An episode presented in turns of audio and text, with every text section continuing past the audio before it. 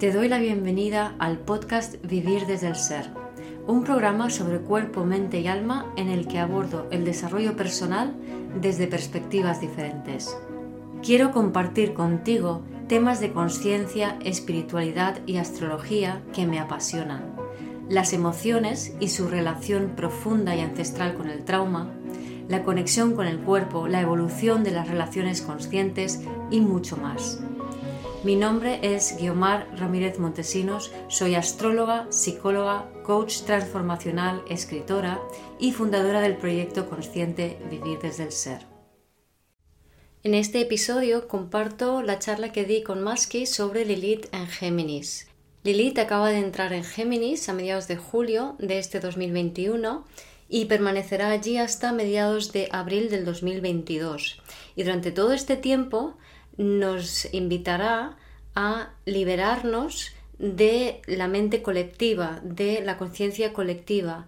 Es una temporada, es un momento, unos meses para aprender a realmente pensar por nosotros mismos, a apreciar y reconocer las diferencias en el otro, las diferentes opiniones, las diferentes formas de ver las cosas y a no rechazarlos, sino a tender puentes con esas diferencias. Eso quiere decir que aceptar tu opinión, aceptar la opinión del otro, ver que son diferentes, pero ver de qué manera, a pesar de esas diferencias, nos podemos unir. Espero disfrutes de esta charla. Bueno, pues bienvenidos todos a esta tarde de sábado y bueno, tenemos de nuevo aquí a Guío con un tema súper interesante con Lilith, que bueno, Guiomar además es una apasionada de Lilith y, siempre, bueno, siempre así nos lo transmite. Así que nada, te, cedo paso, Guiomar. Em, aquí estamos con la libreta preparada a ver qué aprendemos esta tarde. Vale, gracias Sonia.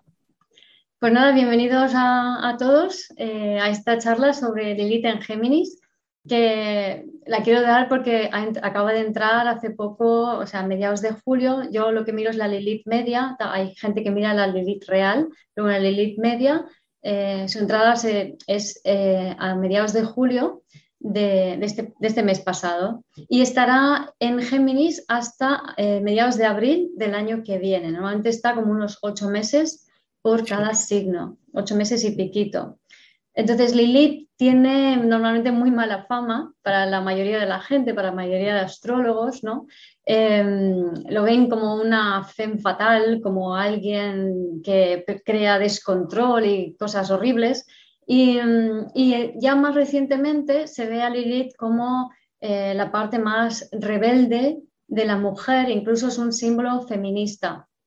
Pero para mí Lilith eh, va muchísimo más allá de eso y si bien estas dos cosas que he mencionado podrían ser como pequeños síntomas o consecuencias de, algunas, de algunos aspectos de algunas Lilith, que no todas, eh, Lilith para mí es mucho más profunda, más amplia, más, más todo. ¿no?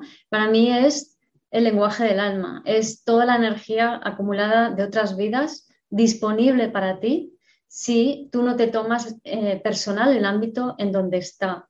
Y mm, Lilith es como toda la parte sutil de, la Tierra, ¿no? Es, una figura lunar, porque Lilith está relacionada a la Luna, en el sentido de que la órbita lunar es un poco elíptica y toda elipse tiene dos focos. En uno de los focos está la Tierra y en el otro foco, no hay nada, es, eso es Lilith. Es decir, Lilith no es algo material, no es, una luna, ni un planeta, ni nada por el estilo, sino que es un punto matemático, como, lo es, como son los nodos nortes.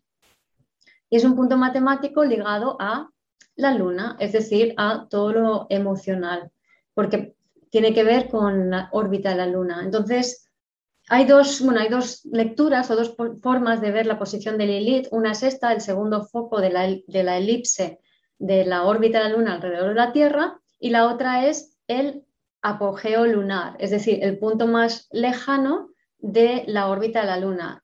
De todas formas, visto desde la Tierra es el mismo punto, ¿vale? Con lo cual, a mí me gusta verlo como el segundo foco. ¿Por qué?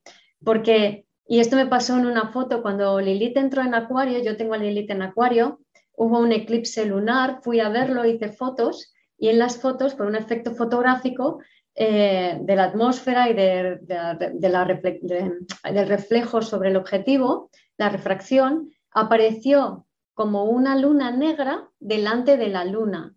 ¿vale? Entonces estaba la luna llena y la luna negra que estaba así como solapando delante. ¿no? A Lilith también se la conoce como la luna negra. Y bueno, hay varios Liliths por ahí en la literatura y nadie se pone de acuerdo con dónde está y qué es cada una, que este misterio también es muy, muy, muy adecuado para Lilith. Así que yo un poco voy a contar la versión que a mí más me gusta y la que a mí me da la gana, básicamente, ¿no? Entonces, esa luna negra es como que, como decía, tapaba la luna, pero para mí con esa Lilith como segundo foco de la, de la órbita de la Luna alrededor de la Tierra es como si fuera un negativo de la Tierra, ¿vale?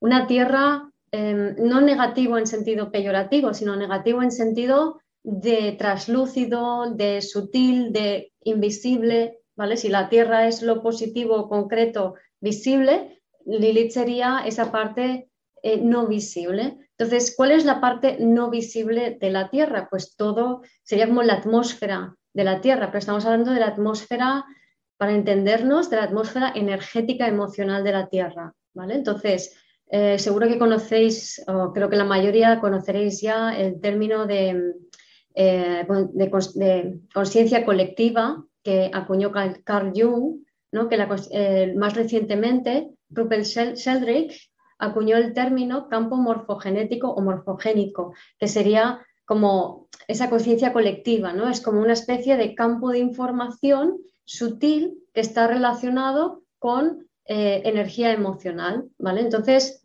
las emociones y la información van unidas y hay una tierra que es invisible, que sería esta Lilith, que es toda la parte sutil, ¿vale? Y toda esa parte sutil y energética, para, para que lo entendamos un poco mejor, va desde, y ahí es donde antiguamente le tenían tanto miedo a Lilith, desde el bajo astral, que sería algo así como eh, las emociones más eh, densas, humanas, y los horrores y el miedo y todo esto, em, los fantasmas, por ejemplo. Entonces, imaginaros eh, la, la, limitada mente patriarcal em, mirando hacia arriba y viendo esas nubes oscuras en la atmósfera y aterrorizándose de de esa Lilith, diciendo, uy, ella es muy mala, ¿no? Y incapaces de ir más allá de esas primeras nubes para subir por encima, ¿no? Hoy en día volamos con aviones por encima de las nubes y sabemos perfectamente que aunque aquí abajo esté todo gris, oscuro y tormentoso, en cuanto vuelas por encima lo que hay es sol, luminosidad, ¿vale? Y es hermoso ahí arriba, ¿no?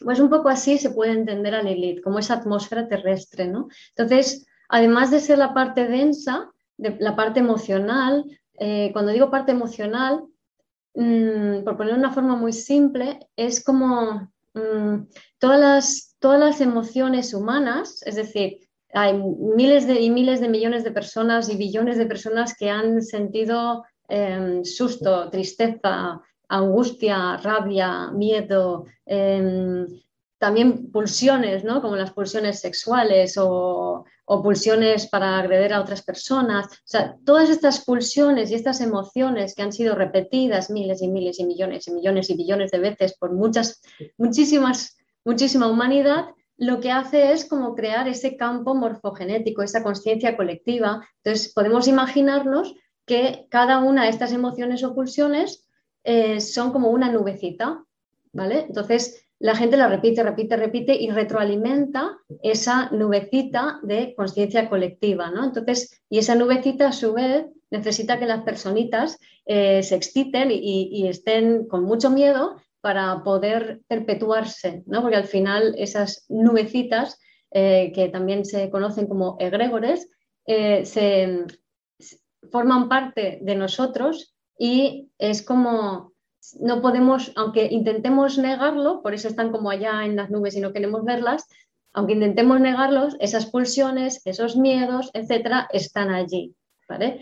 Y resulta que Lilith está un poco harta ya de, que la, la neguemos y toca encarnarla, que ahora os explico la, mitología. Pero bueno, para no dejarlo solamente en la primera capa densa, que es el bajo astral, los muertos, los miedos, las pulsiones y tal, Lilith son también todas las demás emociones, toda esa información eh, energética, emocional. Lilith es todo lo que se puede percibir a nivel sutil, por ejemplo, los, los registros acásicos, la conexión, hay gente que conecta con los ángeles, Em, la percepción sensible, percepción sutil, todo esto tiene que ver con Lilith, ¿no? Entonces, después de esas capas densas, pues hay capas mucho más luminosas hasta al final, pues toda la, la red planetaria, que cuando consigamos conectar con la red planetaria o encarnar esa energía de Lilith a tope, entonces podremos vivir en un mundo unido entre todos, porque ya no estaremos con esos miedos que nos hacen que eh, estemos traumatizados y nos peleemos con otros, ¿vale? Entonces, para que entendáis un poco em, el estado de Lilith ahora, ¿no? Lilith quiere encarnar, porque Lilith está un poco harta de, estar sin encarnar. Resulta que allá por cuando Adán, em, la primera mujer de Adán era Lilith, ¿vale? Eh, así lo pone en la Biblia. Y entonces Em, Lilith quería igualdad, quería funcionar de la misma manera que Adán y tomar las decisiones igual que las toma él. Pero Adán cogió y dice, no, ahora mm, las decisiones, o sea, yo quiero tomar las decisiones, yo quiero jugar un juego diferente a lo que quiere esta mujer y se fue a Dios y le dijo, quiero jugar otra cosa, quítame esta y ponme otra más sumisa. Y, y el universo, Dios o como queramos llamarlo, pues lo que hace es, tú quieres crear algo, pues ya está. ¿Qué quieres crear esto? ¿Lo quieres experimentar así? Pues, pues venga, vamos a experimentarlo así. Y ya está. Y entonces Dios desmaterializa a Lilith, es decir, la deja sin cuerpo y ahí está, en el éter. ¿no? Entonces, ahí está Lilith, ahí está ella, toda la parte sutil, energética, emocional que ha sido negada. Entonces, eh, Lilith ahora, ah, ahí arriba, negada, evidentemente, como os podéis imaginar, eh, con mucho mosqueo contra Adán y esa posición tan fastidiosa que le, dejó la, divinidad, la divinidad o Dios, como queráis decirlo, pero en realidad es uno mismo, ¿no? Es el juego que se quiso jugar. Y dijo, pues yo juro venganza contra el ego de los hombres. Y eso no quiere decir que Lilith quiera hacer las cosas mal para nadie, sino que Lilith dice, si tú me niegas, al final esta energía emocional que está aquí tapada va a salir, ¿sabes? Entonces, no niegues esas emociones que están allí enterradas. Entonces, ¿qué emociones negamos? Pues negamos eh, todo lo que ha sido traumático, eh, tanto propio como transgeneracional, es decir, si tu abuelo, bisabuelo, tatarabuelo, en constelaciones familiares se dice que hasta siete generaciones atrás eh, si ha habido un trauma en la familia, normalmente antiguamente había un trauma y no se hablaba, o sea, se, corría un túpido velo, la gente se quedaba en shock y nada, perpetuaba, o sea, continuaba en su vida, pero ese shock nunca se resolvía. Entonces, al no resolverse el shock, quedaba grabado y quedaba pendiente. Y para, para que se quede pendiente y grabado un trauma en el cuerpo, se requiere muchísima energía, muchísima energía vital, ¿no? Entonces es como que estás con mucha energía aplacando esos registros traumáticos y se van transmitiendo de generación en generación a través de las fascias. Aquí de los fascias no voy a, hablar tan extensamente, pero si alguien quiere, en, en, las charlas que he hecho con Sonia he hablado varias veces de las memorias celulares y, y podéis ver los vídeos allí, tanto en el canal de Sonia como, como en el mío. El mío está en la lista de reproducción de, de Maski, de las charlas de Maski. Y em, entonces eh, resulta que las, a través de las fascias se van transmitiendo y vamos siendo herederos de ese trauma transgeneracional y de esa información que queda colapsada y que hay mucha energía implicada en mantener eso a raya, ¿no? ¿Qué pasa? Que llega un momento en que mm, seguir manteniendo, o sea, necesitas más y más energía para taponar el trauma. Entonces, llega un momento en que eso es insostenible con la vida. Entonces la vida te propone, la vida es muy maja y te propone algún tipo de desastre para que tú liberes el trauma. A nivel astrológico estamos hablando del el uranazo, ¿no? De Urano es el que nos invita a romper, abrir la brecha para que esa energía secuestrada salga hacia afuera, ¿no? Y Lilith en este sentido tiene mucho de, tiene mucho de Plutón, de la Luna, de Urano, o sea, podemos entenderla de, como que tiene un poquito de cada energía de estas, ¿no? Entonces, em, digamos que Lilith se puede decir que, que, aprovecha Urano para abrir esta brecha y soltar, ¿no? O generar una sensación de vacío que al final hace que tú te, en teoría, parece ser que te auto boicoteas, pero no te auto boicoteas. al final lo que estás siendo es fiel a tu alma, ¿no? Entonces, pasan cosas a veces desastrosas con esta energía de Lilith, pero son cosas resultado de eh, el trauma suprimido propio y ancestral. ¿no? Entonces, Lilith en ese sentido nos ayuda a evolucionar, porque imaginamos, imaginaros que el trauma ancestral no lo liberamos, lo, lo mantenemos ahí retenido, cada vez más energía, más energía, cada vez menos vitalidad, menos vitalidad, cada vez más sometidos, más sometidos. Entonces, al final eres una pulguita de nada, chiquitita, y no, tu energía vital no sirve para nada, no la puedes usar porque queda todo secuestrado en ese registro traumático. Entonces, se puede decir que Lilith eso como que no lo permite y que, y que entonces provoca o ayuda, se compincha con los transpersonales para provocar los transpersonales, para los que no sabéis astrología, son los planetas de Urano, Neptuno y Plutón, y se compincha con ellos, que son los que provocan así más cataclismos para abrir esas brechas y que salgan, aunque en especial sería Urano el, que más en este sentido. Entonces, Lilith, em, como he dicho, está ya un poco harta de estar por ahí flotando y que nadie le haga caso. Em, si os fijáis, eh, es a partir de Freud donde se empieza a considerar un poquito el tema de las emociones como que existen y él lo hace a su manera. Antes, pues a lo mejor se consideraba como una cosa de mujeres un poco histéricas, que les pasa, no sé, un poco raras, ¿no? Eso de tener emociones que es. Y esto es porque el patriarcado ha consistido en esta separación mente-cuerpo, ¿no? Es, esto no es ni bueno ni malo, es parte de la evolución, sirve para generar un ego gracias a esta separación mente-cuerpo, pero al final, eh, bueno, hemos cambiado de era y ahora toca integrar otra vez, ¿no? Entonces, eh, como decía, el patriarcado tiene que ver con la escisión mente-cuerpo, para entendernos. Eh, la escisión mente-cuerpo es, por ejemplo, cuando, ¿sabes? Cuando te dan un susto o cuando tienes un accidente que de repente te quedas así, te quedas como en shock y la mente empieza a dar vueltas a lo loco, así, y muchas veces, como las primeras horas que tienes un accidente o te dan una noticia así muy brusca, tu cabeza está como loca dando vueltas, ¿vale? Eso es una respuesta traumática. ¿Qué es una respuesta traumática? Que la información que te ha entrado es demasiado intensa para ti. Entonces te disocias, ¿vale? Te disocias como a nivel del sistema nervioso tu sistema nervioso colapsa, por así decirlo, es decir, se, activa. Tenemos un nervio muy grande que se llama el nervio vago, que cuando estamos así súper guays y tranquilos y relajados socializando, cuando socializamos nos autorregulamos el sistema nervioso y estamos muy bien, cosa que no sucede desde hace un año y pico. Entonces, eso es el nervio vago frontal y el sistema nervioso parasimpático. Luego tenemos, cuando eso no sucede, y nos disociamos porque hay una noticia brusca, porque hay un accidente, porque hay un shock o porque ya hemos cogido el hábito de ir como pollo sin cabeza por la vida o porque tenemos un montón de traumas ancestrales y propios suprimidos y toda energía secuestrada allí. Entonces resulta que estamos funcionando no con el nervio vago dorsal, sino con, eh, perdón, frontal, sino con el nervio vago dorsal. ¿no? Entonces, ¿cómo sabemos si estamos con el nervio vago dorsal? muy fácil.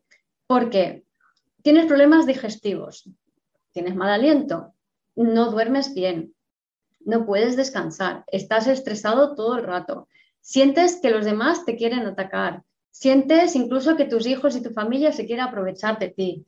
Em, pierdes, estás como, tu cabeza está todo el rato dando vueltas. ¿Os acordáis que decía que cuando tienes un accidente te disocias y la cabeza da vueltas? ¿Vale? Pues esa cabeza que da vueltas, cuando da vueltas permanentemente y en nuestra sociedad civilizada suele dar vueltas permanentemente, es porque estás separado del cuerpo, es porque estás disociado, porque no estás sintiendo tu cuerpo, ¿vale? Entonces, cuando todo esto sucede, o algunas, normalmente sucede casi todo a la vez, ¿no? Incluyendo luego ya los problemas, aparte de los problemas digestivos, todas las enfermedades autoinmunes, la fibromialgia, el hipotiroidismo, la enfermedad de Crohn, el síndrome de, de colon irritable, fatiga crónica, todo esto es por disociación es porque el nervio vago frontal está desconectado y no puedes acceder a un estado de relajación real de tu sistema parasimpático. Es decir, estás funcionando con el sistema simpático únicamente. Con, hay matices, ahora os explico, ¿no? Entonces, pero se está funcionando con el nervio vago dorsal, ¿no? Entonces, el sistema parasimpático, y todo esto ya veréis cómo tiene que ver con, con Lilith en Géminis al final, el sistema parasimpático em, es, el que, es, el que, se encarga de, desconectarnos y relajarnos, pero hay dos formas de desconectarnos. La sana, que es cuando yo me relajo y comunico y me río y converso y abrazo y beso, o la que no es sana porque eh, está, la que no es sana está con el nervio vago dorsal y esa requiere, eh, digamos, gasta muchísima energía vital. Eh, para ser más concreto, según la medicina tradicional chino, gasta energía yin de riñón. Entonces, hay un desequilibrio en, la energía de riñón, creo que es la yin. Entonces, cuando estamos con el nervio vago dorsal, estamos como pollos sin cabeza, creemos que nos, vamos que nos van a atacar, que nos están tomando el pelo, que nos engañan, estamos irritados, etcétera, etcétera, ¿no? Con problemas digestivos, con enfermedades. Cuando estamos, pero ahí por lo menos estamos en acción. Cuando em, sucede ese momento de shock absoluto, donde ya te, disocias y te sientes que estás fuera de ti, por ejemplo, se nota mucho cuando tienes un ataque de pánico, ¿vale? Sientes una disociación absoluta, eh, o cuando tienes ya estas enfermedades como mucho más enquistadas, por así decirlo, Ahí hay una falta de vitalidad, pero es porque estás con el sistema parasimpático nervio vago dorsal. Entonces, esa es una respuesta que se llama de congelación, es una respuesta de insensibilidad, es una respuesta de protección de tu sistema nervioso ante un exceso de estimulación. Entonces, imaginaros esta sociedad tan avanzada que tenemos que se dedica a sobreestimular, o sea, nos dedicamos a sobreestimularnos continuamente. Entonces, estamos desconectadísimos de nosotros mismos, desconectadísimos de los demás y agotándonos y con lucha o el programa de lucha o huida, que es el del nervio vago dorsal, sistema simpático, o directamente disociados en la mente, insensibles, desconectados. hay mucha gente que tiene cuerpos que dices, Dios, le tiene que doler a horrores el brazo, la espalda y no sienten nada porque están insensibilizados. El sistema les está protegiendo. Es decir, esa espalda, ese cuerpo está súper contraído porque está todo el rato el sistema nervioso activo y la disociación te ayuda para que no sufras, para que te insensibilices al, dolor, pero también te sensibiliza a las emociones. ¿vale? Entonces, Lilith es todo lo contrario. Es vamos a hacer caso a todas esas emociones, vamos a sentir lo que no se sintió, vamos a pasar por el cuerpo toda la energía emocional. Se puede decir que vivimos en una sociedad profundamente traumatizada, que ya, ya es hora de que nos estemos dando, cuenta de verdad y que los efectos, por supuesto, de, todo, todo lo que lleva sucediendo desde hace un año y pico, toda esta pandemia, todas las políticas que se han adoptado, eh, no han tenido en cuenta el efecto traumatizante o retraumatizante, mejor dicho, porque ya estamos traumatizados de base, y las consecuencias sociales, personales, sociales, etcétera, que puede conllevar y que está conllevando ya eh, esto para la sociedad. Entonces, ha llegado la hora de poner esto sobre la mesa, ¿no? que estamos traumatizados y hay que trabajar el trauma, hay que, hay que cuidar ese sistema nervioso, hay que entender cómo funciona, de qué manera las emociones eh, que no son que son reprimidas, que no son consideradas, que no son tenidas en cuenta, que son, corremos un tupido velo, lo único que hace es perpetuar dolor, perpetuar, perpetuar trauma. ¿vale? Entonces Lilith nos ayuda a sacar esto. Claro, entonces vienen aquellos y dicen, mira, mira, está sacando mierda, ella es mala, ella es mala, ¿no? Mierda emocional. No, estás sacando mierda porque si te la quedas dentro te desvitalizas y no puedes ser tú. Para ser realmente tú necesitas toda tu energía. Si tú estás bajo mínimos, no puedes ser realmente tú. ¿Vale? Entonces, Lilith ha llegado su hora. Ah, es la hora de que llegue y Lilith nos enseña a, no tomarnos nada personal, nada de lo que pienses, nada de lo que eres, nada de lo que sientes, nada de lo que con lo que tus maneras de relacionarte, tu manera de vivir la vida, nada es personal, sino que la vida es algo que nos atraviesa, es algo que sucede a través de tu cuerpo. Y significa eso que lo que tienes que hacer es sentir las cosas, no identificarte con ellos. Los humanos lo que hacemos es que cuando tenemos una emoción decimos, ¡Ah! es que yo soy esto, es que esto me pasa a mí. Si yo siento una excitación delante de un chico, digo, ¡Ah! estoy enamorada de él.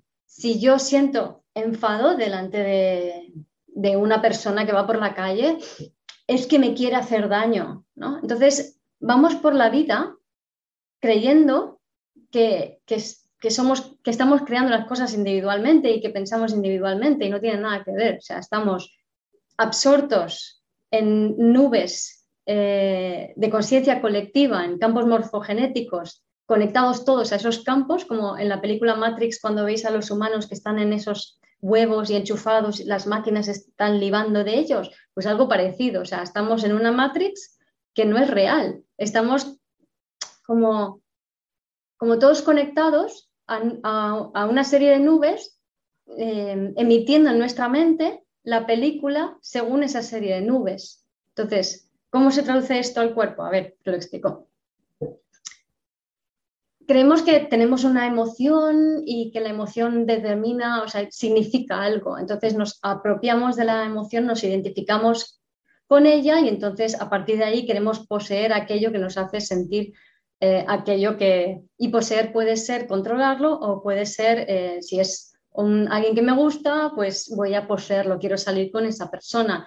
Si es alguien que no me gusta, quiero controlarlo, ¿no? Es otra forma de posesión, ¿no? Yo creo que puedo poseer o tengo alguna capacidad de hacer algo sobre ti, ¿no?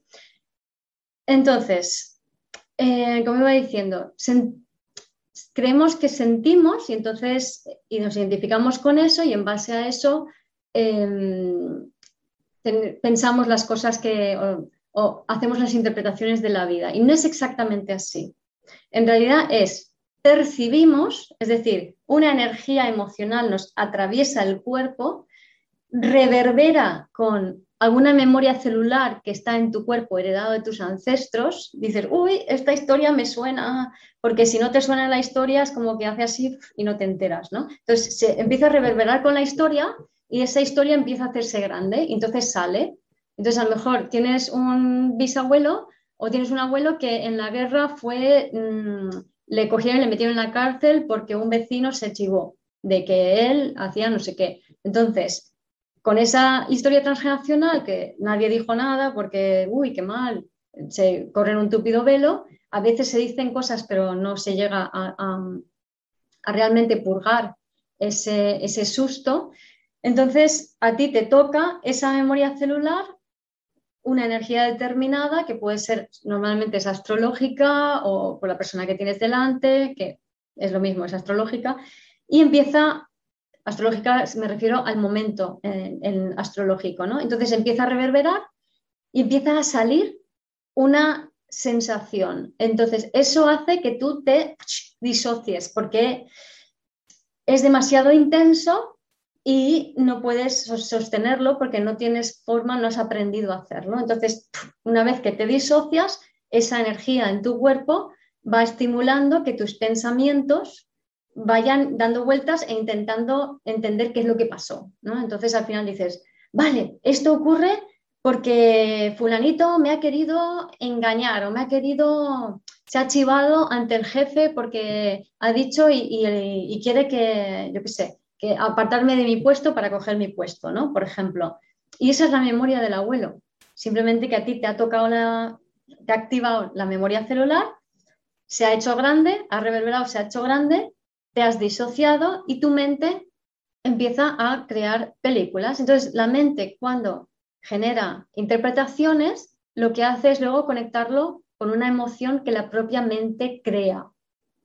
Entonces es como pensamiento, emoción, pensamiento, emoción, pensamiento, emoción y esas emociones creadas desde la mente que vienen por la interpretación, ¿vale? Es lo que se hace que se regrabe el registro traumático en el cuerpo.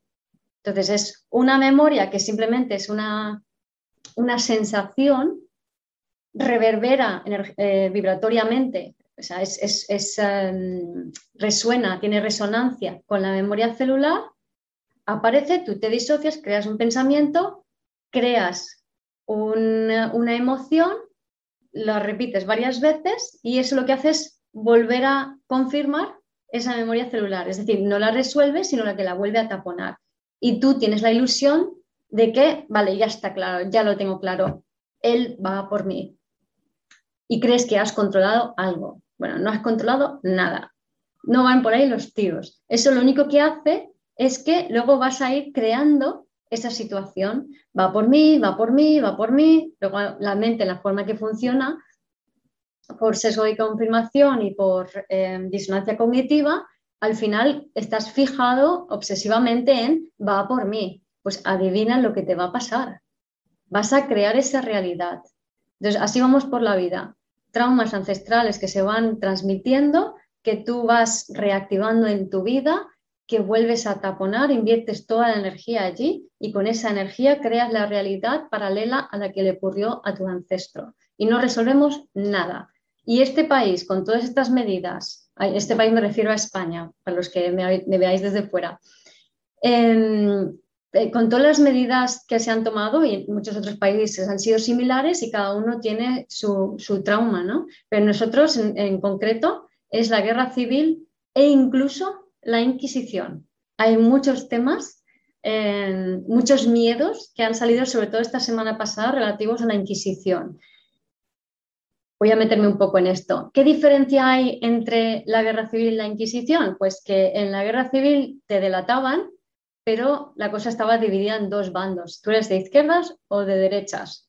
Entonces, si iban a por ti los de izquierdas, pues es que te habían delatado, eh, los, de, los de izquierdas te habían delatado y se supone que tú eres de derechas o te puedes acercar a los de derechas y viceversa.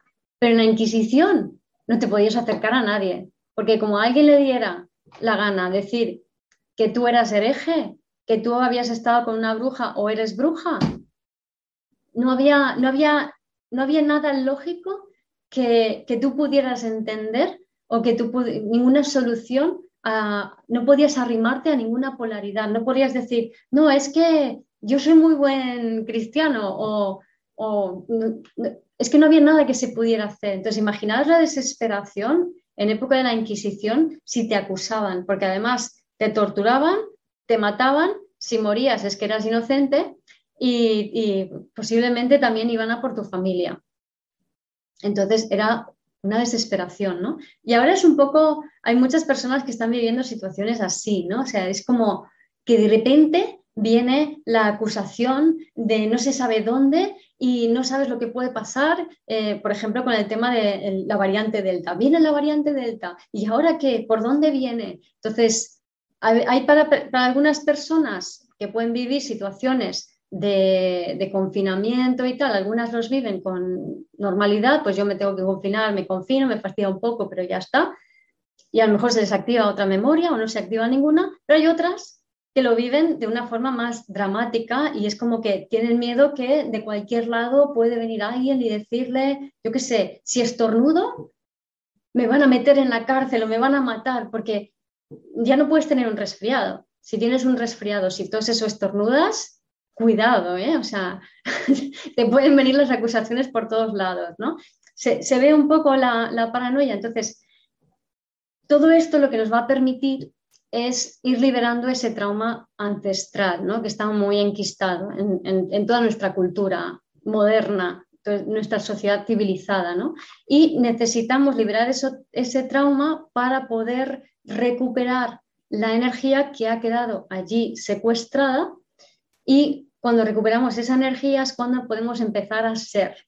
Entonces, como ahora estamos en el mes de Leo, que tiene que ver con ser, esto está muy activo, ¿no? Y esta Lilith que ha entrado en Géminis, que luego hablaré más en detalle, de alguna manera nos, nos ayuda mucho a, hacer esta transición, pero evidentemente habrá contrastes, es decir, se verá la polarización negativa, por así decirlo, de, este efecto en el fondo liberador que tiene esta Lilith. ¿no?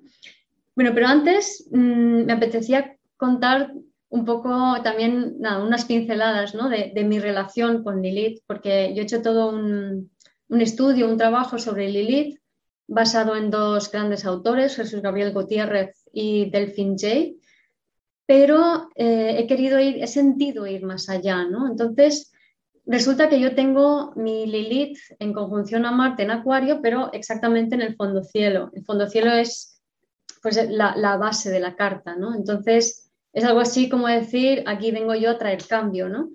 Y mm, resulta que yo nací en, Irak, en Bagdad, eh, perdón, nací, fui concebida en Bagdad, yo nací en Madrid.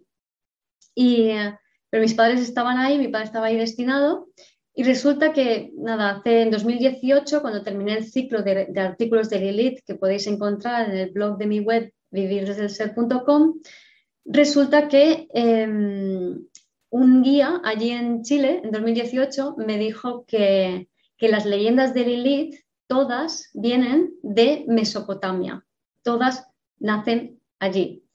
Y todas nacen de donde yo fui concebida. Además, a Lilith se la suele representar como una pelirroja. Y aunque ya estoy muy rubia, mi color de pelo es natural esto, ¿eh? es pelirrojo. Entonces, eh, yo no sé, creo que Lilith ha dicho, a ver, tú, no soy la única porque he visto por ahí a alguna otra persona que también tiene una perspectiva de Lilith diferente, pero que dices, mm, tú también estás tomada por Lilith, ¿no? Y, y entonces es como que Lilith dice, venga, va, vamos a admitir lo negado porque ya toca ser nosotros mismos y ser nosotros mismos de manera íntegra y completa, ¿no? Entonces, Lilith en Géminis es, es muy troncal en, esta, en esta historia de liberación porque Géminis, como es un signo mutable y adaptable, es en realidad el signo más patriarcal de todos, incluso más que Capricornio. O sea, eh, Géminis es un, en el patriarcado se acopla tanto al sistema que se convierte en la mente concreta. Y Géminis puede ser muchas más cosas que la mente concreta, también es eh, la, mente, la mente cuántica, pero no sabemos utilizarla y no podemos utilizarla si estamos todavía con nuestros pensamientos, con nuestra cabecita, con nuestras antenitas conectados a esas nubes de eh, campos morfogenéticos, de, aquellos traumas no resueltos del pasado. Entonces necesitamos ir liberando esos traumas para poder liberar nuestra mente de su yugo, porque si no, no podemos pensar por nosotros mismos, no solamente los traumas, sino también los pensamientos normales. También hay nubes de, de creencias, por así decirlo, ¿no? Hay, de, por ejemplo, los sistemas de creencias de una familia, de una cultura, de una sociedad. ¿no? En España hay, hay, una creencia que es muy típica, que es que no se puede disfrutar, eh, que no puedes disfrutar de la vida, ¿no? que la vida hay que trabajar. A pesar de que España tiene la fama de ser un país de disfrute, hay una, es mentira, todas las creencias así de cada país son todas mentiras. Y es mentira porque para el español eh, no puede, es algo muy católico también, no puede disfrutar porque eh, si disfruta algo malo va a pasar. ¿no? Entonces, esto se ve, por ejemplo, cuando eh, la gente sale a emborrachar, sale a divertirse, sale por la noche y se emborracha y luego al día siguiente se va a trabajar eh, totalmente em, con resaca, pasándolo mal, pero es, de esa manera al sufrir está como expiando sus pecados, ¿no? Entonces, un ejemplo de muchos de un pensamiento colectivo. Y mientras eh, estemos alimentando ese pensamiento colectivo con nuestras creencias y pensamientos, pues nuestra, nuestra mente queda secuestrada ¿no? por, por, esas creencias. Crees que las cosas son de una manera y ya está. Entonces lo he dicho, Lilith, perdón, Géminis, en el patriarcado es muy patriarcal porque es una mente concreta, rígida, de blanco y negro, de solo hay una forma de hacer las cosas y mm, yo tengo que creer lo que cree todo el mundo, ¿no? Entonces, con esta entrada de Lilith en Géminis nos invita, así de entrada, a cuestionarnos todo aquello que crees. Cuestionaros todo, ¿no? O sea, cuestionaros tanto, por ejemplo, con el tema de la vacuna. Cuestiónate el sí a la vacuna, pero cuestionate el no a la vacuna también, ¿no? Intenta averiguar por qué, busca tu propia información, conecta contigo, con tus propias ideas, ¿no? Libérate de, repetir lo que dice todo el mundo, porque si vamos repitiendo el discurso eh, social o familiar o colectivo, entonces no vamos a poder pensar diferente a ese discurso. Otro ejemplo es algo muy típico en las relaciones de pareja. ¿no? Las mujeres suelen decir, es que mm, mi marido no habla o no hace o dice tal cosa y, debería hacerlo, ¿no? Entonces ahora hay a nivel cultural una creencia de que las relaciones, por ejemplo, de pareja, también las relaciones con los hijos, eh, ahí también se ve ¿no? que ha habido muchas modas en las relaciones con los hijos, en relaciones de pareja, pues que tiene que ser de una manera determinada ahora, ¿no? Entonces, si no es así, yo tengo que cantar a los 40 a mi marido para que se espabile y se ponga las pilas y que haga lo que le digo, porque esto es lo que se supone que tiene que hacer, porque tiene que hablar, porque tiene que ayudar en casa, porque tiene que tal y porque tiene que cual. Entonces, digo yo, ¿tiene que?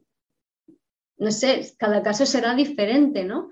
Vamos a, vamos a, a intentar cuestionarlos todas las cosas. O sea, cuestionate por qué crees que tiene que o tú tienes que. Si tú eres una mujer, una ama de casa, una buena madre, tiene que estar pendiente de sus hijos, tiene que cuidar a sus padres, tiene que hacer la comida para la familia, tiene que, porque tiene que. Habrá que pensárselo, ¿no? O sea, piénsalo, piensa lo tuyo, piensa lo que es bueno importante para ti. Yo he visto en consulta a gente que dice, no, es que, em, por ejemplo, madres que tienen niños, ¿no? Hay un, hay un instinto que cuando una madre tiene un niño, al principio de todo, cuando es pequeñito, tiene la tendencia a apartar al padre, ¿no? Eh, entonces, hay muchísimas mujeres que cuando tienen el bebé no quieren que el padre esté cerca, pero culturalmente se supone que el padre tiene que estar ahí para ayudarte y tal y que cual, ¿no? Entonces tienen un conflicto consigo mismas y lo que se suele hacer es que se opta por la creencia social en contra, en detrimento de tu propio instinto. Y lo dicho, que para, para, cada persona es diferente. Habrá quien realmente le venga bien, quiera y necesite que su pareja esté a su lado de una manera en la que, por supuesto, su pareja pueda estar a su lado. Pero hay mucha gente que no. Y es diferente para cada uno. O con los hijos. Antes se decía, no hagas caso a los hijos, no les abraces, déjalos llorar, que crean, tienen que, criar, o tienen que crear pulmones. Hoy en día empezamos a ver que eso es una barbaridad. Y luego está la gente que a lo mejor se pasa tres pueblos por el otro lado, ¿no? Y, son demasiado em, sobreprotectores de sus hijos. Pero todo lo hacen por seguir unas creencias. Y habrá para algunos que eso está bien y habrá para otros que eso está mal. O, yo qué sé, beber leche. Ahora está de moda que eh, la leche es mala y el gluten es malo y todo. Hay partes médicas que podemos argumentar que, sí, que puede sentar mal y tiene su razonamiento, pero compruébalo. No simplemente te creas lo que te dicen, sino compruébalo, experimentalo, haz, pruebas en ti. O todo lo contrario, eh, si tomas esto te vas a mejorar. Pues no porque te lo digan vas a mejorar, sino que prueba a ver si para ti funciona. ¿Qué es lo que dice tu cuerpo? ¿Vale? Porque es muy importante, como he dicho, el que tu mente, em, que tú puedas pensar por tu propia cuenta, ¿vale? Todo eso lo que consigue es ir liberándote, además de otro trabajo personal, de desarrollo personal que puedes hacer, pero te va liberando de la inercia colectiva. Si estamos, si nuestra mente está enganchada a la inercia colectiva, entonces es muy fácil que también te entren, por ejemplo, todos los miedos colectivos. Y esto lo podemos ver como muy evidente y muy obvio cuando vemos a la gente que ve la tele, ¿no? Ves la tele, ves los medios de comunicación con sus mensajes súper sesgados, ¿no? Ahora es todo monotemático. Bueno, ahora hay otro tema que son los incendios y demás, ¿no? Entonces ahora hay dos temas. Antes, hace no mucho, el gran problema mundial que era una lacra que afectaba a todo el mundo era el terrorismo. ¿Qué ha pasado con el terrorismo? ¿Me podéis decir dónde ha ido el terrorismo? ¿Vale?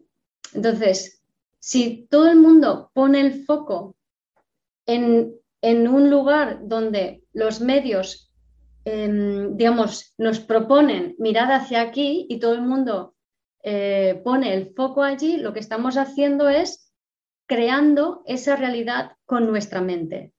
Entonces, antes hemos creado la realidad del terrorismo con nuestra mente, retroalimentando las noticias, es decir, noticia, existe terrorismo. Normalmente este tipo de noticias salen para ocultar otras noticias. Eh, nos estamos aprovechando del petróleo de no sé dónde. Bueno, existe el terrorismo. Entonces todo el mundo, oh, existe el terrorismo. Y la gente empieza a alimentar y empieza a conectarse con ese miedo. Entonces ya se establece como un vínculo retroactivo. Entonces, en el momento en que tú ves una noticia de existe terrorismo, ya vas a entrar en esa emoción, en ese miedo a que pueda venir alguien y eh, poner una bomba y tal, ¿no? De repente esto ya no es el foco de atención, sino que tenemos un bichito. Y ahora todo el mundo está pendiente del bichito. Entonces, ¿qué está ocurriendo? Que estamos alimentando el problema. Es decir, si tú quieres que algo pase en tu vida, alimenta el problema. Por ejemplo, cuando vamos a terapia, decimos, ay, es que tengo un problema con, yo qué sé, em, con el apego. Tengo un problema con el apego entonces, yo pongo la, atención en que tengo un problema y lo que va a suceder, porque además ese problema está en el colectivo, no es algo, muchas veces la gente me viene a la consulta y me dice, es que tengo un problema con esto. Y dices, eso no suena auténtico. Digo, ¿cuál es tu problema? Y voy indagando y su problema es otra cosa. Lo que pasa es que ha cogido el paraguas de problema de apego, de, de codependencia, o problema en las relaciones, el problema con mi madre, el problema con mi pareja, te coges a eso, o el problema conmigo mismo, con mi autoestima, pones el foco en el problema y lo que haces es aumentar el problema. ¿vale? Esto también lo vi cuando hace unos años llevaba una revista y, vino de aquí de, donde vivo, de Javia, y vino el exdirector del Mossad, que es la agencia de inteligencia judía.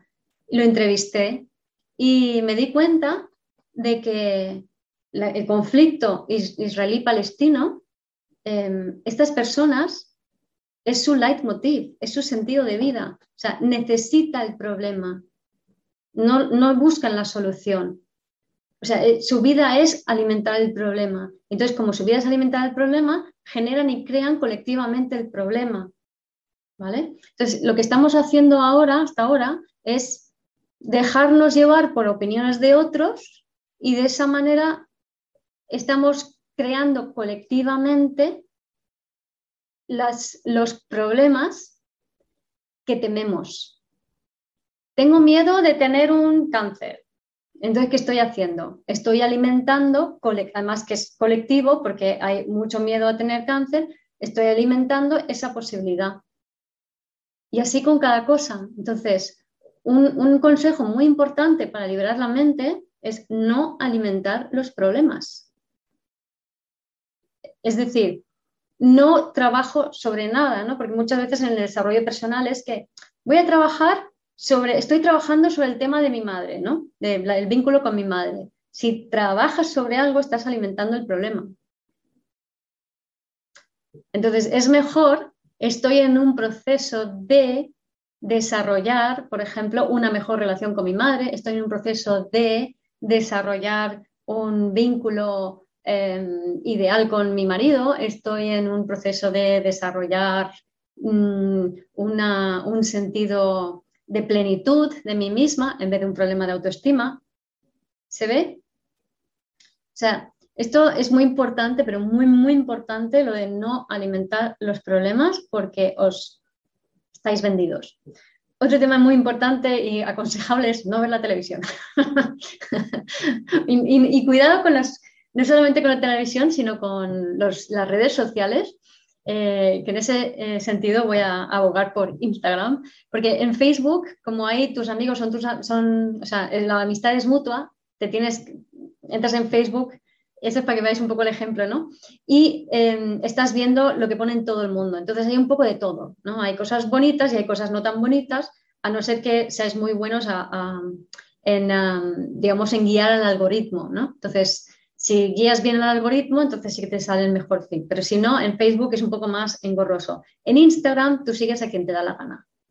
Y sigues a quien te da la vibra que a ti te da la gana. Y solamente ves esa realidad. Entonces, digamos, en ese sentido, es un poco más em, higiénico.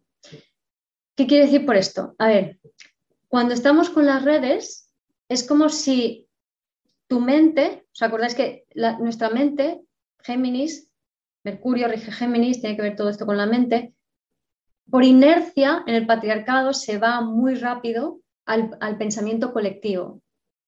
así tenemos la sensación de que pertenecemos.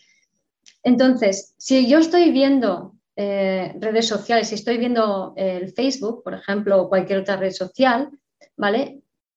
Voy a, voy a captar la energía vibratoria, emocional que hay en cada post.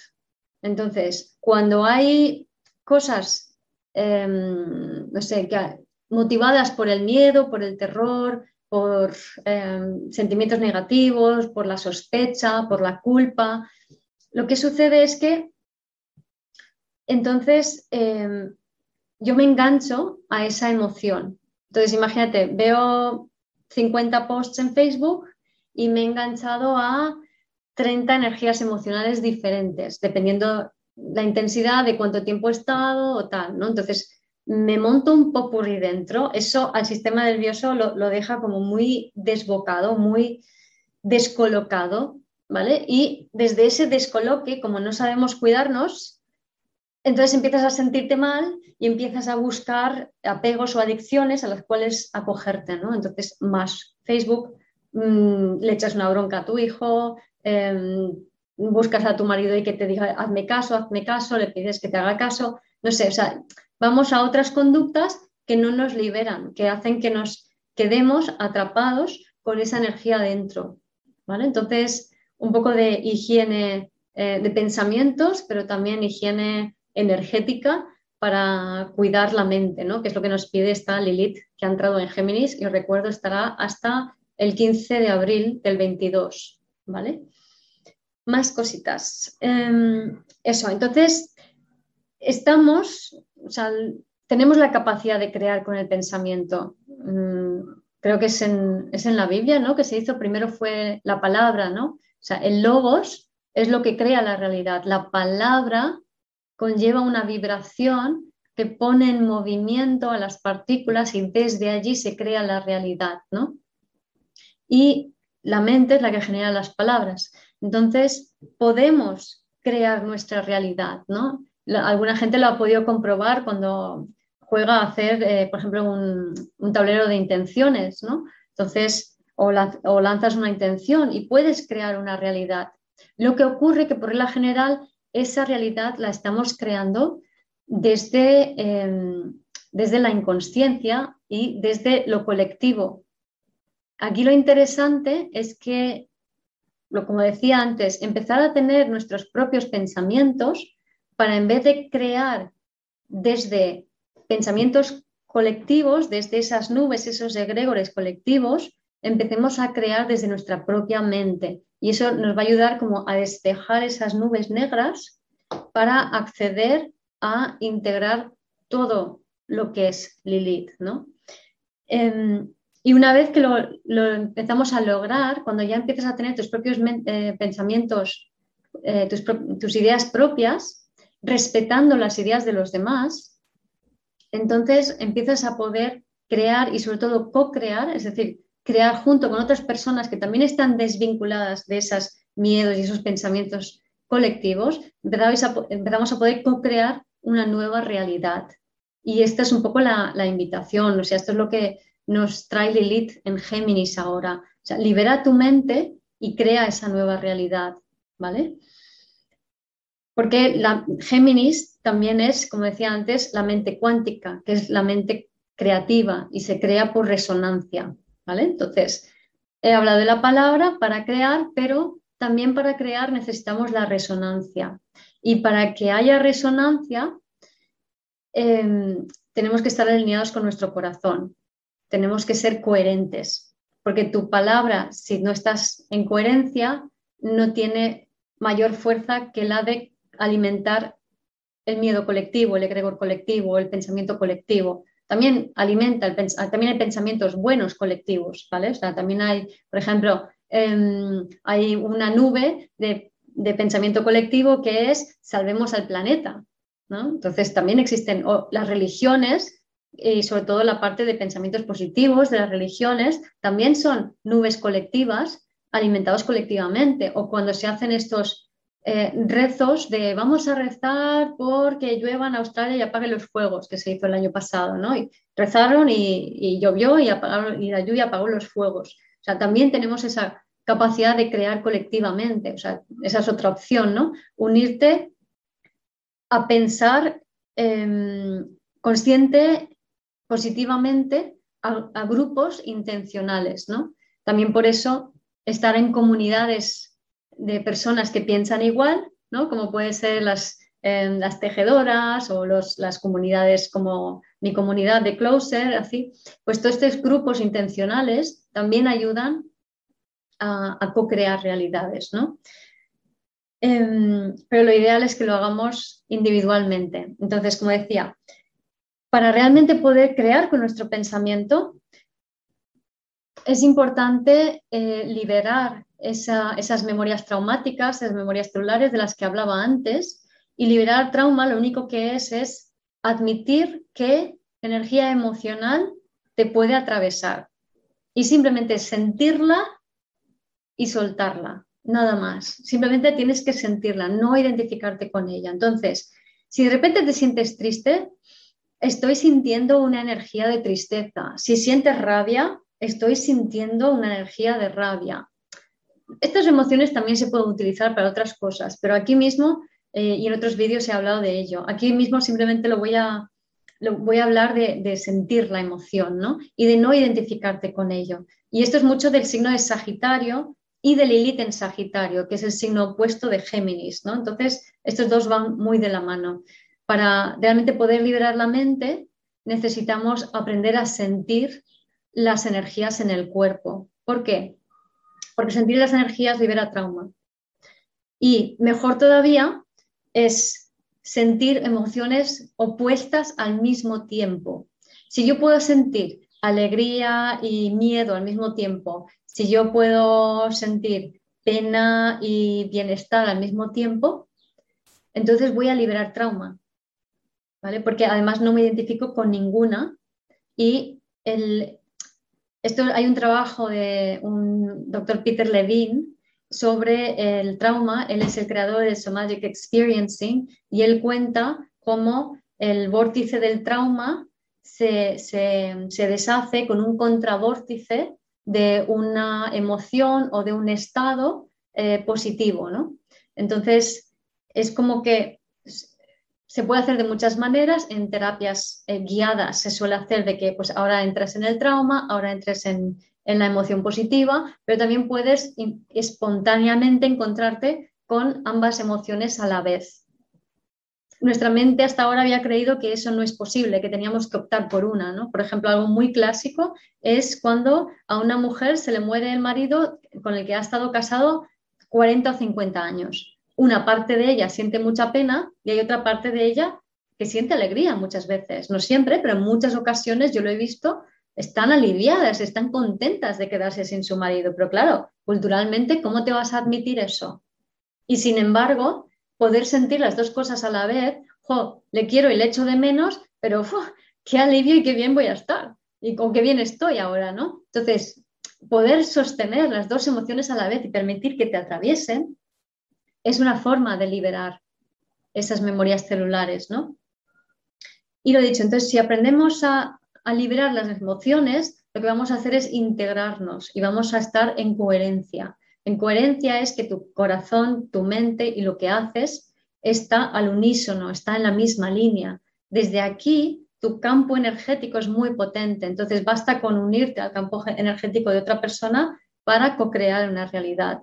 Esto a veces lo conseguimos, por ejemplo, en los momentos de enamoramiento. Hay momentos a veces, en algunos casos, donde hay un momento muy bueno de, coherencia de cada uno, ¿no? Es como esos momentos en que eres muy puro o a veces una madre con su hijo también puede haber ese momento como de conexión muy pura con la otra persona, donde uno está en uno y el otro está en sí mismo también y juntos se crea ese campo que tiene un potencial creativo enorme, ¿no? Em, entonces, para poder estar en coherencia, además de poder de liberar esas, esas emociones, Em, sintiéndolas, simplemente permitiendo que te atraviesen y sabiendo que tú no eres tú. Eh, idealmente esto se puede hacer en contextos seguros y para lograr estos contextos seguros es em, aprender a estar seguro en ti mismo y seguro en tu espacio. ¿vale? Si yo no me siento segura en mi casa, yo no puedo hacer este trabajo. Entonces, adecuar tu casa, toda ella o una parte de ella, el aprender a decorarla, por ejemplo, y hoy en día está muy de moda la decoración. A mí me hace mucha gracia porque las modas, eh, si lo ves desde la perspectiva del ser, tienen mucho sentido, ¿no? Porque la moda de la decoración, de decorar tu casa, nos va a ayudar a sentir la seguridad necesaria para poder experimentar en el cuerpo la energía emocional sin identificarnos con ella, ¿vale? O sea, nos da un punto de madurez. Y, mm, o también la cocina, ¿no? La moda de la cocina el cocinar libera memorias celulares. Entonces, ahora está de moda cocinar y todo el mundo haciéndose cocinas y cocinando, ¿no? Bien. Y ya me gustaría ya casi como para terminando, eh, daros algunas, algunas pistas, algunos detallitos, algunas perlitas de cómo em, poder atravesar esta, este Lilith en Géminis, porque claro, si nos identificamos con nuestros pensamientos, con esta Lilith nos podemos encontrar con, con, broncas, con desencuentros, con no me hago entender, no me entienden, con no, es que las cosas son así, no son así, nos podemos con conflictos y enfrentamientos con otras personas, em, con rechazo, sentirte, ay, es que no me quieren, ¿no? El rechazo es una, reacción traumática, una disociación, entonces te alejas del otro, el otro se aleja de ti porque tú lo has empujado fuera y no lo sabes.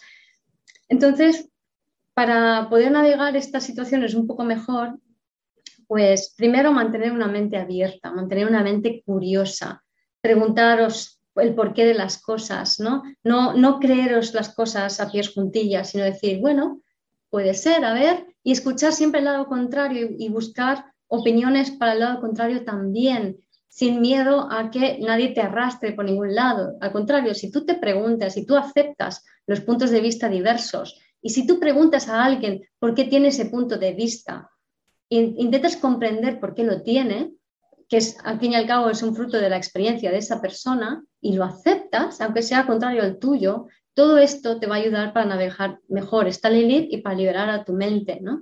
Luego, el, aprender a no controlar, a no tener expectativas. Ya sé que no es fácil, porque estamos tan acostumbrados a controlar y creer que podemos controlar las cosas y podemos anticipar, y es mentira. O sea, si no te has enterado a estas alturas que no podemos anticipar nada, yo qué sé, lo siento, pero vas a pasar fatal. Entonces, no controlamos nada, o sea, no podemos tener expectativas. De repente, de la noche a la mañana, pasan cosas que tu vida cambia por completo. Entonces, en la medida que fluyes con la vida y no estás enganchado a estos miedos, esos cambios molan mucho, ¿vale? Así que si os vais soltando de allí, gracias a no tener expectativas, em, los cambios que vengan, no intentar controlarlos, os van a sorprender para bien. Así que, ¿cómo se puede no controlar y no tener expectativas? Porque ya, ya sé que no es fácil, ¿no? Pues em, significa, espera, em, había he visto ahí que pone, ¿qué significa que cocinar libera memorias celulares? Pregunta alguien. Vale, pues cocinar libera, el hecho de cocinar, esto todo lo tengo en mi página web, vivirdesdelser.com, herramientas, memorias celulares. Ahí hay mucho detalle, vídeos y de todo. Pero cocinar, la alquimia de la cocina es una de las cosas, si está bien hecho, que nos ayuda a liberar memorias celulares. ¿Vale? te invito a averiguarlo en la web y a, experimentarlo y sentirlo. ¿no? Es una forma de alquimizar. Entonces, em, como iba diciendo, sé que no es fácil el, em, el no tener expectativas, pero yo encuentro muy útil decirme una frase, ¿no? Que es, no tengo ni idea, o unas cuantas, no tengo ni idea de lo que, de lo que va a pasar. No tengo ni idea de qué es lo que está pensando la otra persona, ¿no? Si esperas algo de alguien. Em, me dejo sorprender, por ejemplo, ¿no? Em, también te puedes decir que todo es perfecto tal y como es. Y todo lo que sucede y todo lo que haga el otro y todo lo que hago yo es perfecto y tal y como es. Y es así. Ya sé que ahora mismo yo lo estoy contando y para la mayoría es como, bueno, es tu opinión, ¿vale? Es mi opinión. Entonces, no pretendo convencer a nadie, pero sí propongo el experimentarlo. Y si aprendemos, en mi experiencia, a ver la vida desde todo es perfecto tal y como es, eso hace plaf y te pone en una perspectiva diferente, que es una perspectiva más consciente que acepta que la, vida y la realidad lo único que quieren es que tú seas más tú y te ponen delante las situaciones que tú necesitas. Creer que la realidad va por ti y quiere dañarte y quiere, hacerte, quiere matarte es síntoma de eh, no estar con el nervio vago frontal. O sea, este nervio, este nervio está, no está funcionando bien, está atascado. Entonces estás funcionando con el dorsal. Entonces lo que ocurre es que tu sistema digestivo no funciona, no respiras bien, no metabolizas bien y vas a terminar teniendo problemas de salud. ¿Vale? Más cositas. Así que vale la pena probar esto de todo es perfecto tal y como es. Em, aire. Aire es. Hay una. Cuando nos quedamos ofuscados, y esto es muy de la energía de Leo, eh, Leo tiene la tendencia a quedarse un poco ofuscado en el pasado. Quiero que las cosas sean de una manera determinada. viene muy ligado a lo de las expectativas.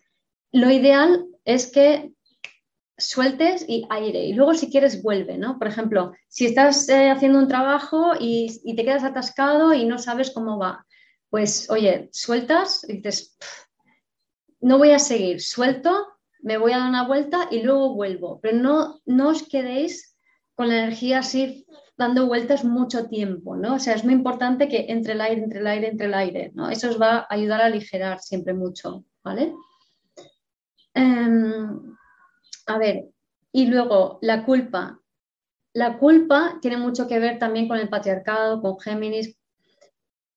La autoculpa, o sea, sentir que uno es culpable o sentir que eh, hago o no hago por culpa o por vergüenza, es lo más destructivo que hay para uno. O sea, es, mm, no voy a entrar en detalles allí, pero es de lo que más resta energía de todo, o sea, resta energía hasta de la vida la culpa solo sirve para ser inconsciente y es una decisión. ¿Vale? Tú puedes decidir dejar de sentirte culpable y este mantra de todo es perfecto tal y como es te puede ayudar. Luego, el culpar a otros. Si yo culpo a otros y creo que los demás eh, me quieren hacer daño, son malvados, etcétera, etcétera, sean personas enfrente de mí o sean colectivos, sea lo que sea. Lo que estoy haciendo en realidad, estoy rechazando una proyección mía. Entonces, estoy rechazando una parte de mí y me estoy cerrando puertas a mí misma.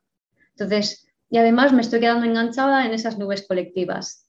La culpa no es buena, ¿vale? Em, y por tanto aceptar las diferencias, como decía antes, aceptar que el otro es diferente, que tiene su opinión, que tiene otra forma de ver las cosas, aceptar lo que hay como perfecto tal y como es y una vez que yo acepto todo lo que hay perfecto tal y como es, no significa que me quede resignada sin hacer nada, sino significa que, vale, acepto que esto es así, ¿y ahora qué hago? ¿Y ahora dónde me muevo? ¿Y ahora qué me apetece hacer? ¿Y ahora qué es bueno para mí? Pero si no acepto, no cambio, no me muevo, reacciono solamente. Si yo rechazo, reacciono. Si yo acepto, acciono. ¿Vale? Y preguntan por ahí, ¿nos hablarías de la rabia acumulada que se siente, aparece de la nada? ¿Es Lilith?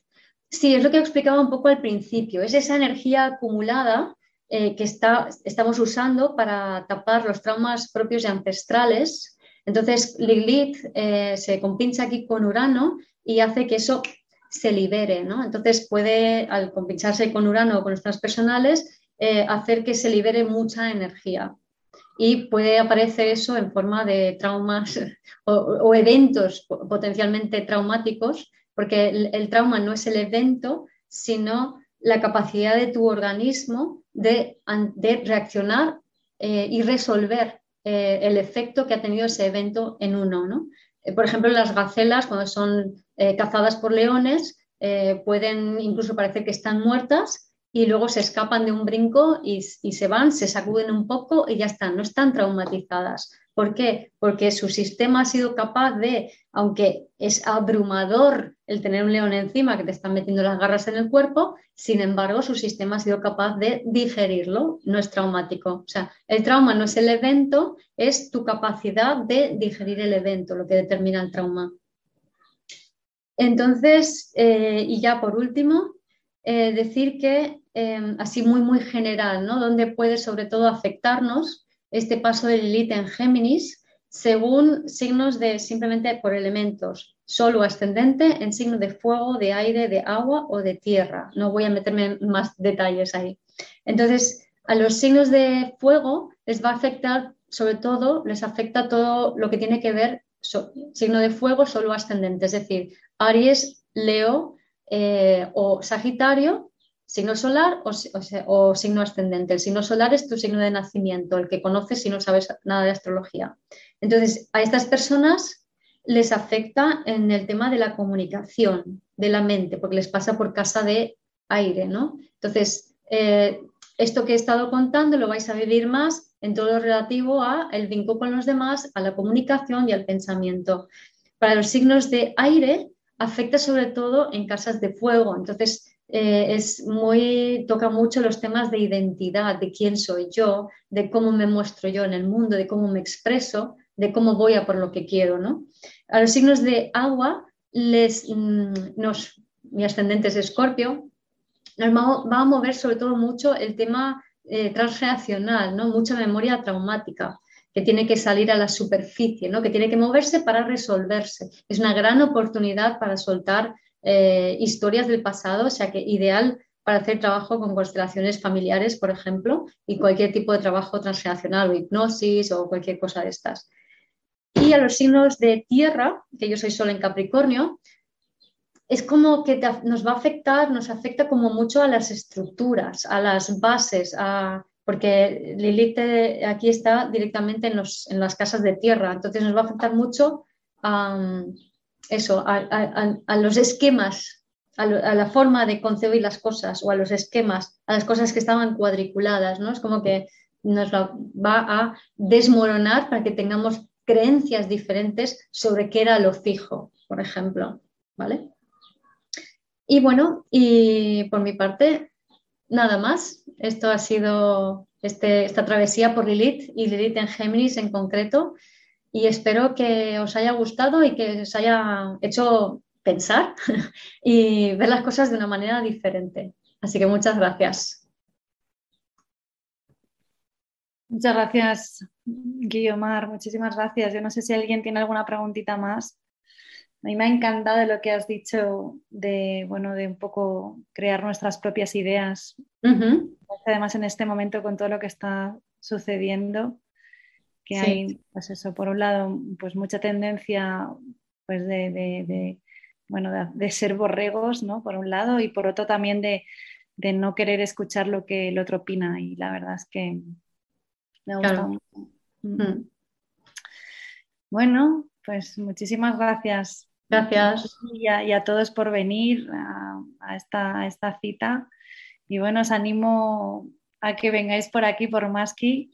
Es que ahora, estamos, ahora estamos a tope y es que muy contenta porque bueno, como la gente pues necesita, ¿no? En esta época, pues hacer, pues bueno, pues un viaje igual distinto al que hacíamos en otros momentos, un poco más para adentro, de pues conocerte un poquito más a través de, pues, de sesiones, de masajes, a través del yoga, de la meditación. Y bueno, y cómo de bueno es.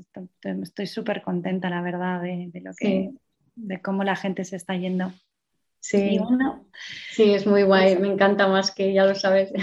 Bueno, y, gracias a ti, Guillo, por aportar aquí tu granito de arena con todo este conocimiento y, en fin, gracias por compartirlo. Gracias por escuchar este episodio del podcast de Vivir desde el Ser.